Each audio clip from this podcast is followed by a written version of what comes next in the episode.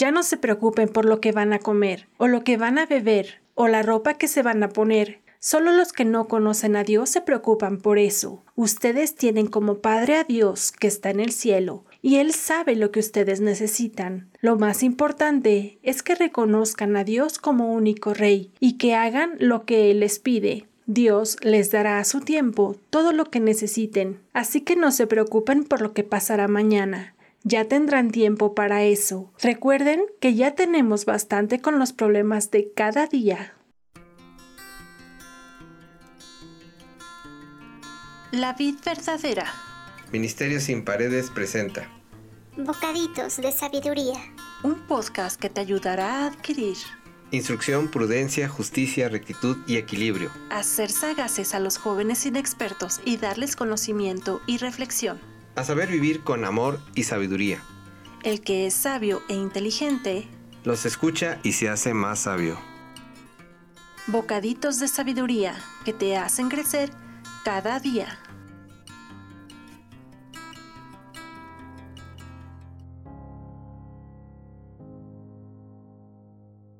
Bienvenidos y bienvenidas. Qué gusto que estés conmigo en este estudio de Proverbios. En 28:20 nos enseña, la persona digna de confianza obtendrá gran recompensa, pero el que quiere enriquecerse de la noche a la mañana se meterá en problemas. 21. Nunca es bueno discriminar a nadie, incluso algunos hacen lo malo por un simple pedazo de pan. 22.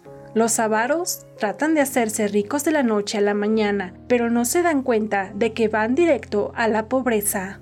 Algunas personas son capaces de hacer las cosas más bajas y ruines por dinero, por enriquecerse de un día para otro, por tener un cargo importante, incluso de la misma ley tanto del hombre como la de Dios. 23. A fin de cuentas, la gente aprecia la crítica sincera mucho más que la adulación. Las aportaciones que nos hacen crecer y nos desafían siempre son bienvenidas.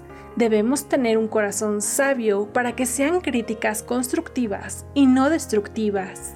24.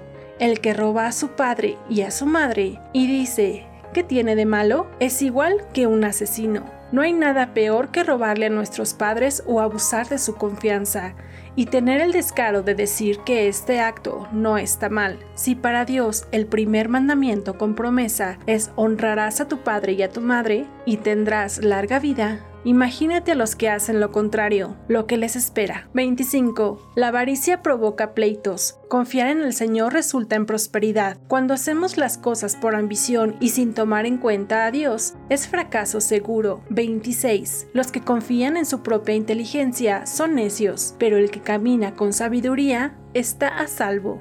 27. Al que ayuda al pobre no le faltará nada.